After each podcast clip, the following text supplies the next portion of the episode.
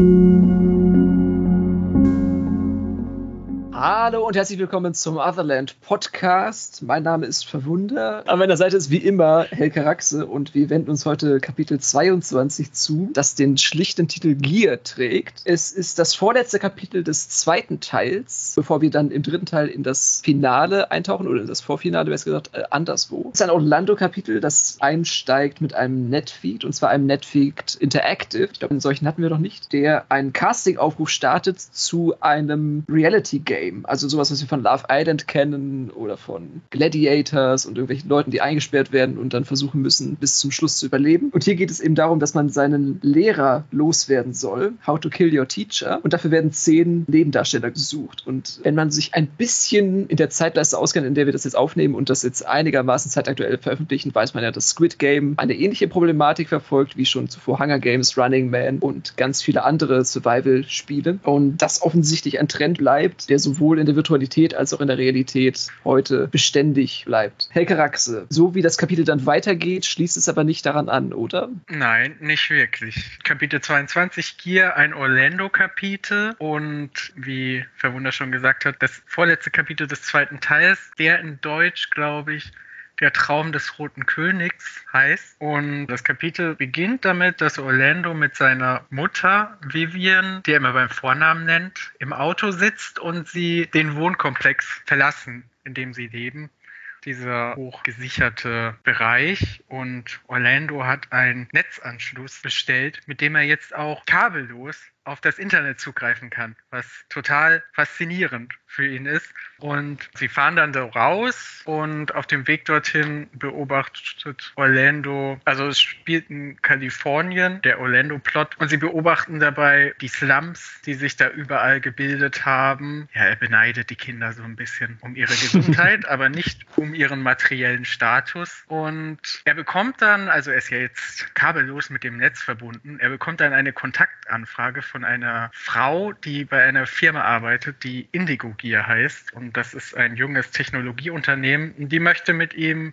sprechen. Er hat aber keine Muße dafür und gibt ihr einen Termin. Wir haben dann einen Cut. Orlando ist beim Arzt. Der Arzt nimmt ihm Blut ab und schickt ihn dann raus, um alleine mit seiner Mutter zu sprechen. Orlando findet das ein bisschen lächerlich, weil er kann natürlich als netzaffiner Mensch problemlos auf seine Krankenakte zugreifen und weiß, dass es nicht so gut um ihn bestellt ist. Und soweit ich das in Erinnerung habe, wissen wir aber immer noch nicht genau, was er eigentlich hat. Er telefoniert dann mit dieser dieser Frau von Indigo Gear. Sie bietet ihn ein Stipendium an, weil er ein paar Fragen zu einem Vortrag gestellt hat, die sie sehr beeindruckend fanden. Und das ist wohl nicht das erste Mal, dass Orlando mit sowas konfrontiert ist. Ist im Begriff, das abzulehnen, fragt dann aber auch einfach mal frei heraus, ob sie ihm helfen können, nach Treehouse zu gelangen. Und Überraschung, sie können es tatsächlich. Und das führt dann dazu, dass Fredericks und Orlando gemeinsam nach Treehouse kommen. Sie werden dann von so einem Mittelsmann abgeholt und der bringt sie da rein. Und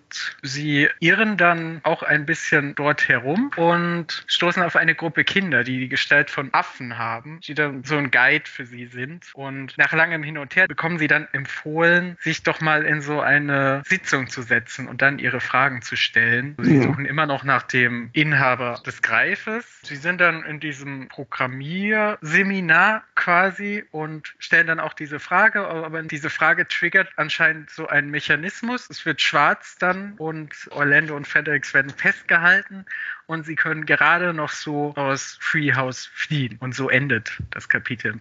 Also das Problem ist ein bisschen diese erratische Neugier eines 14-jährigen Jungen, die dann auf einen sehr auskunftsfreudigen Autor trifft. Also wir haben da so eine leichte Überschneidung der Möglichkeiten, Mitteilungen über die Welt zu machen und das schlägt dann eben auch nochmal durch, wenn man eben so einen neugierigen Jungen hat, wie eben Orlando. Diese ganze Fahrt aus der Gated Community heraus, die ist ja besonders spannend vor dem Hintergrund, dass wir ja in etwa wissen, woran uns das erinnert. Du hast jetzt da von diesen Slums gesprochen, das sind ja eher so Wabenstöcke. Ne? Das ist ja organisiert so als, als Housing-Communities, die einmal an den Unterseiten von Highways dran kleben. Hast du das auch so verstanden? Die ummanteln praktisch die Pfeiler von so Brücken, Autobahnkonstruktionen. Und da sieht man noch mal, wie blattant, wie schrecklich scharf da Ernest Klein bei Ready Player One auch kopiert und plagiiert hat, dass es einfach nicht mehr feierlich ist.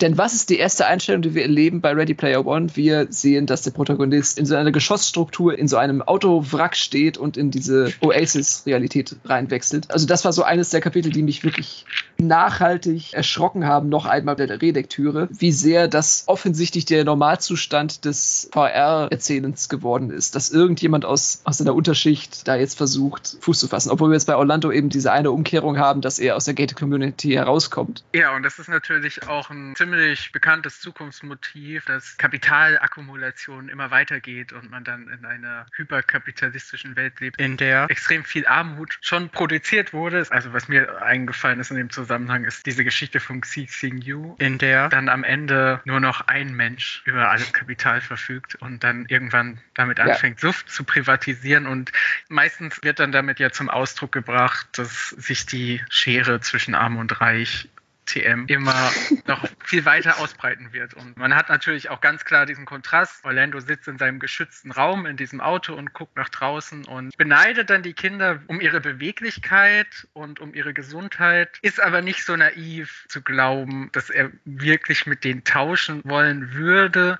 Und das fand ich auch ganz, ganz nett, dass es Williams hier nicht um so eine ganz triviale Romantisierung von Armut geht, im Sinne von, eigentlich ist es doch egal, wie viel Geld du hast, solange du unglücklich bist. Und Orlando durchschaut das schon an dieser Stelle und sagt, ja, die sind zwar gesund, aber will ich mit denen tauschen? Eigentlich ja nicht. Ich bin ich schon gut situiert. Boshaft könnte man auch sagen, diese sinnlose oder hirnlose Sozialromantik hatte sich schon für Xabu aufgespart und da, da haben wir das eben noch etwas offensichtlicher. Ich fand auch interessant, wie vorausschauend die ganze Gestaltung angelegt ist in Anbetracht dessen, was wir jetzt schon Anfang des 21. Jahrhunderts erleben. Also der SUV ist mittlerweile die beliebteste Fahrzeug Kategorie. Die Stoßdämpfer müssen stark sein, weil auch bei uns die Schlaglöcher tief sind. Und wenn man eben mit dem Porsche Cayenne mal nur kurz zum Kindergarten fährt, um seine Knirpse abzugeben, entbehrt es nicht einer gewissen Ironie. Vor allem auch diese Crown Heights Community, in der er da lebt. Und die Schreckhaftigkeit von Vivian, überhaupt mit diesem Abschaum zu tun haben zu müssen, weil sie ja wegen seiner Spezialbehandlung in ein öffentliches Krankenhaus müssen und das nicht alles innerhalb des eigenen Sektors regeln können, ist schon herzallerliebend. Und gleichzeitig haben wir hier natürlich ich ein weiteres Mal den Zoobesuch, nur ja. umgedreht. Das Stimmt, diesmal ja. nicht Winnie und Xabu haben, die quasi der Pöbel sind, der sich mal im inneren Distrikt gegen Gebühr die Reichen und Schönen anschauen kann, sondern Orlando, der in Sicherheit sitzt. Auch sein Unmut darüber, dass er selber so wenig erlebt in diesem Käfig, der einem Sicherheit und Geborgenheit liefert und das eben auch bis zu einem gewissen Grad attraktiv für ihn ist, aber er jetzt auf ein weiteres Abenteuer hofft, das über ihn hinausgeht. Also dass auch sein Tagor-Charakter nennenswert nochmal überschreiben kann und seinem ganzen offensichtlich sehr kurzen Leben nochmal eine völlig neue Wendung geben könnte. Das ja. ist ja dieses ganze unterschwellige Motiv. Das kommt ja auch immer ziemlich gut in diesen Diskussionen von Fredericks und Orlando zum Vorschein, wo Orlando auch davon angetrieben ist, dass er nicht unendlich viel Lebenszeit hat und viel mehr auf der Suche nach einer Aufgabe und nach einem Ziel ist als Fredericks. Daran sieht man wiederum so eine Art qualitative Wasserscheide, ein Erkenntnisgefälle aufblitzen, wenn man eben sieht, dass weniger begabte Autoren wie zum Beispiel Christopher Paolini oder eben Ernest Klein gleich auf dieses Farmboy-Paradigma so zurückspringen und sagen, ja, also die Umkehrung findet dann statt, wenn wir wissen, dass der aus einer unterprivilegierten Situation heraus die Weltherrschaft an sich reißen muss. Aber gewitzte Autoren wie auch zum Beispiel Frank Herbert gleich sagen, was wäre denn, wenn wir gleich anfangen mit einem Königssohn, der aber vor den Ruinen seiner eigenen Existenz steht. Also die Blickwinkelverschiebung, aber mit der Schwierigkeit für den Erzähler selbst, daraus dramatisches Potenzial zu generieren. Also das haben wir jetzt bei Orlando auch, dass er eben etwas anderes finden muss, was ihn nicht persönlich angeht, aber das trotzdem was mit seiner Endlichkeit zu tun hat. Äh, ganz interessant. Also diese ganzen Cyberpunk-Analogien oder diese insgesamte Vorstellung, wie das auszusehen hat, welcher Status der Verfallenheit, des Niedergangs so akzeptiert ist, ist schon so stark eingeschrieben in diese erzählenden Passagen von Williams, dass es mir wirklich manchmal die Schuhe ausgezogen hat. Also wir haben, glaube ich, auch schon darüber geredet, wegen mhm. diesem Referenznetz, dass es stark mhm. an diese popkulturellen Werke von heute erinnert, dass man überall Bekanntes zu sehen glaubt. Ich würde gerne über diesen Zugang zu Treehouse sprechen. Ich weiß nicht, ob du davor noch etwas hast. Ja, du hast recht, eigentlich passiert da nicht so viel, ne? Ja, also hier geht es viel nochmal darum, zu zeigen, dass Orlando ein Wunderkind ist. Also einmal wird gesagt, ja, er kommt ja. ganz leicht an seine Krankenakte dran, dann bekommt er dieses Stipendium angeboten und also, was auch schon an anderer Stelle gesagt wurde, das wird hier jetzt nochmal vertieft. Dann steigen wir, glaube ich, ein mit diesem Bruch, dass er mit Fredericks überlegt, wie er in Treehouse reinkommt. Findest du diese Wendung nicht auch ein bisschen holprig? Also das ein bisschen ja. ist gut, ja. also, dass er einfach, wir müssen uns mal überlegen, also eine fremde Firma schlägt ihm ein Stipendium vor. Er fragt sie, ja, wisst ihr, wie man in Treehouse reinkommt? Sie sagen, ja, wissen wir zufälligerweise. Und ja. das ist jetzt der Twist, wie es Orlando nach Treehouse schafft. Da denkt man doch, entweder ist Treehouse gar nicht so was Exklusives, sondern so ein beliebter Ort für Start-up-Leute oder es ist einfach ein Deus Ex Machina hier. Und du hast das Gefühl, Williams hat sich so ein bisschen verzettelt. Er muss irgendwie Orlando und ja.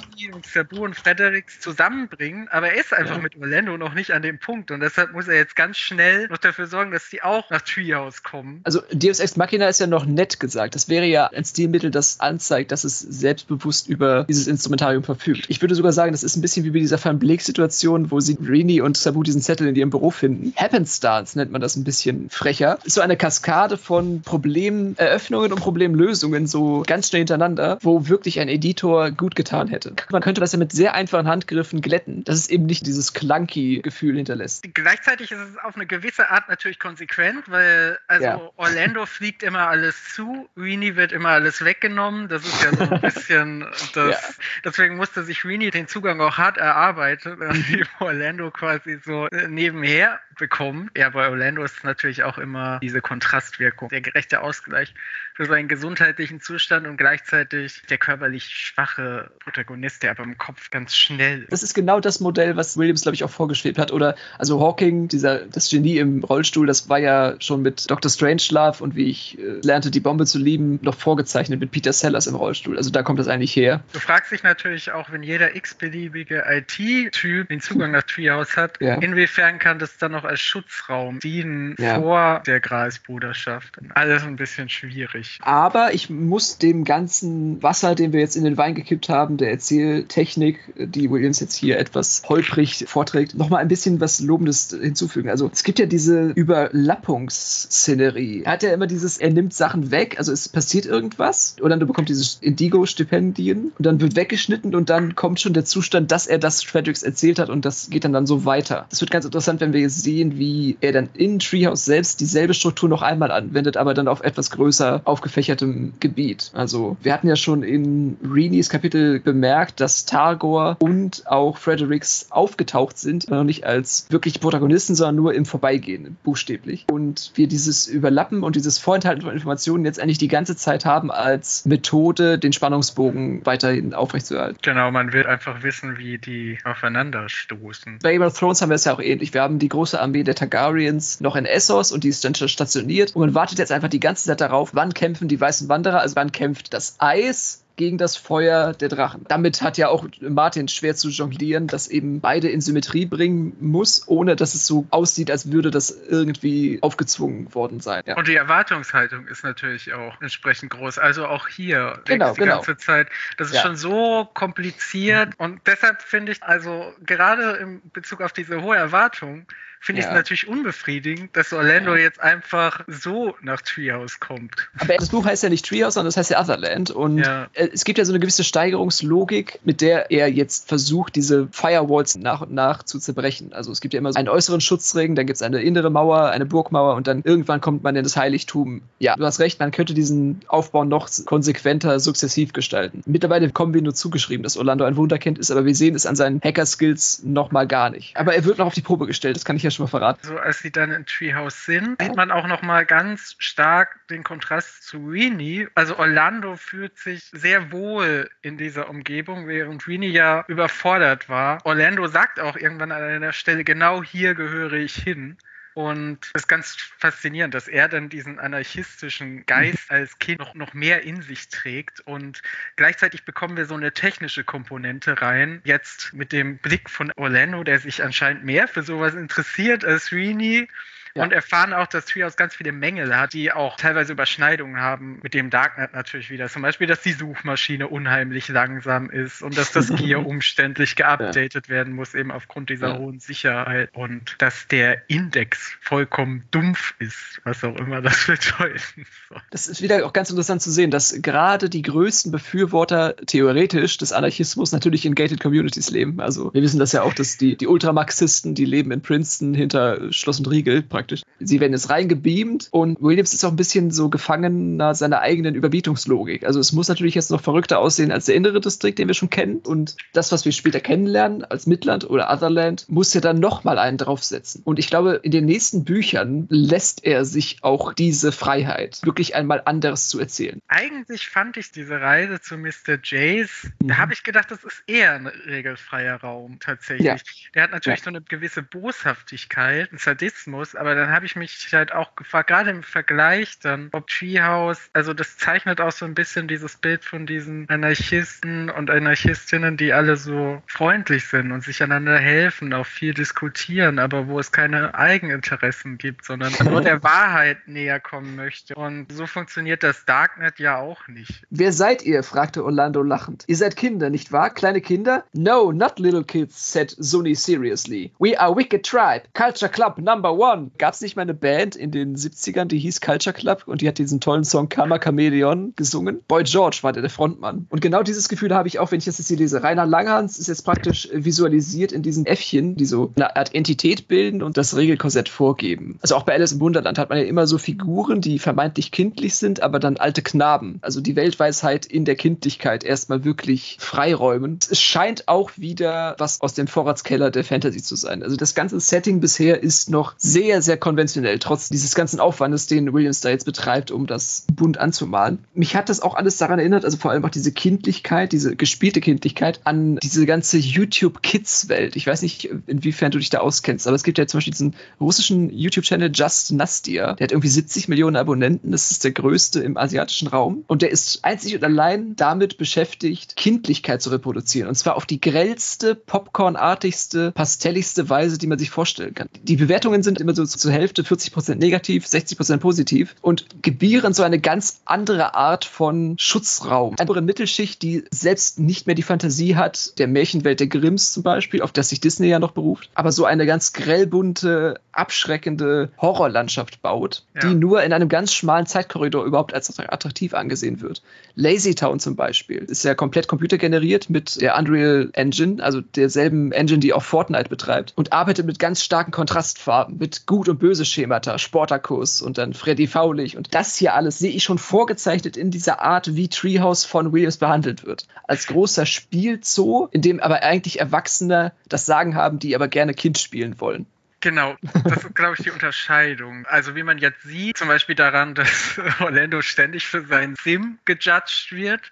Man könnte vielleicht sagen, dass Midland der Spielraum tatsächlich für die Kinder ist, also das Online-Spiel. Und Orlando jetzt zum ersten Mal einen Bereich betritt, der vielleicht FSK 18 ist. Aber es sieht alles so aus, als wäre es eine quietschbunte Lollipop-Fantasie. Genau, erinnert auch wieder in gewisser Weise an den Silicon Valley. Man hat dieses Kinderspielen. Die Abwesenheit von Regeln Regeln wird ja seltsamerweise oft mit der Kindheit verknüpft, obwohl Kinder im viel komplizierterem ja. Regelwerk Richtig. unterworfen sind. Und auch viel besser die Realität verdoppeln können als Erwachsene. Auch wieder Katy Perry, ein gutes Beispiel, California Girls. Das Video ist ein kompletter Gegensatz zu dem, was es eigentlich aussagt. Also man redet ja also über Prostituierte und so, ja, die haben ja das tollste Leben und so, die können ja machen, was sie wollen und so. Aber diese brutale Wirklichkeit, das tatsächlich ausagieren zu müssen, also als Kind fühlt man sich nicht besonders frei und wild, sondern eben genau das Gegenteil davon. Da höre ich auch wieder das amerikanische Naivitätsverständnis von Anarchismus durch es gibt nichts Schlimmeres als anarchische Strukturen, die ja viel rigider sind als das, was sie zu bekämpfen suchen. Ich weiß nicht, ob Williams die dekonstruiert oder ob er sie einfach nicht durchschaut, weil es auf dem Papier genau gleich aussieht, leider. Ich weiß nicht, ob es eine Dekonstruktion ist. Dekonstruktion würde ich mir eher vorstellen, in diesem Fall, dass es jetzt konsequent zu Ende denkt und dann zeigt diese Paradoxien, die daraus entstehen, aber so weit kommt er ja gar nicht. Also Treehouse ist ja einfach nur ein Ort, an dem es andere Regeln gibt, dass so viel Freiheit gar nicht mehr besteht. Also nur so triviale Sachen eben, dass Leute kein Sim benutzen müssen, aber man denkt ja irgendwie an die fundamentalen Sachen, an die spannenden Regeln, die überhaupt erst gesellschaftliches Zusammenleben ermöglichen. Das will man ja sehen. Man entzieht sich der Problematik. Also die Faszination für Dystopie erwächst ja auch aus der Einfachheit in diesem Zukunftsszenario, das nicht düster sein kann, man ja auf ganz viele organisationale und gesellschaftliche Strukturen verzichten kann, auch in der Darstellung. Die Apokalypse hat eben alle Regeln abgeschafft, über die man sich sonst kümmern müsste, wenn man eine glaubhafte Zukunftsvision herstellen müsste. Also das ist ja genau dieser Ausweg, den man sich dann nimmt. Und auch die Virtualität versucht abzukürzen in der Hinsicht. Man weiß es eben nicht. Also man, man kann Williams ja nicht unterstellen, das macht er ja alles nur, weil das ein Jugendbuch ist. Dafür ist es wiederum zu ernst in der ganzen Anlage. Aber diese Verstrickung ist interessant. Und wie er sich damit herausfindet, mit jedem Kapitel, das noch eine Facette interessanter gestalten zu können. Er probiert ja auch ganz viel aus. Also ich habe das Gefühl, dass Williams auch äh, das so sieht wie ein Chemiebaukasten, in dem er so ganz viele Zutaten erstmal zusammenkippt und sieht, wie seine Protagonisten darauf reagieren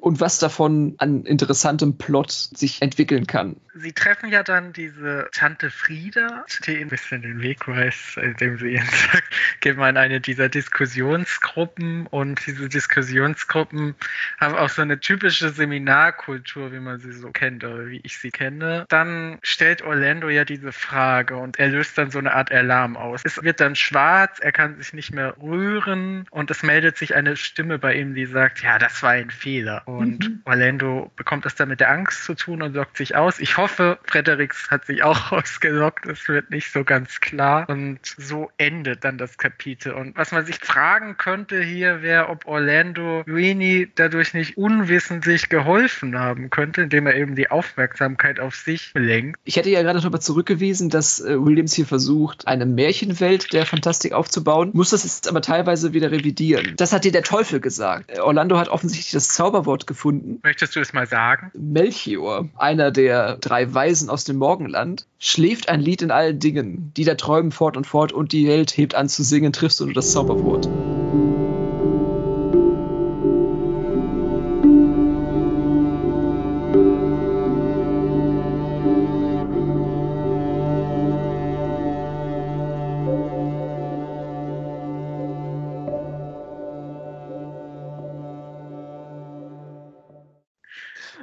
Mein Gott, nicht, dass wir noch so ein Comedy-Duo werden, wie Badesalz oder wie Mundstuhl.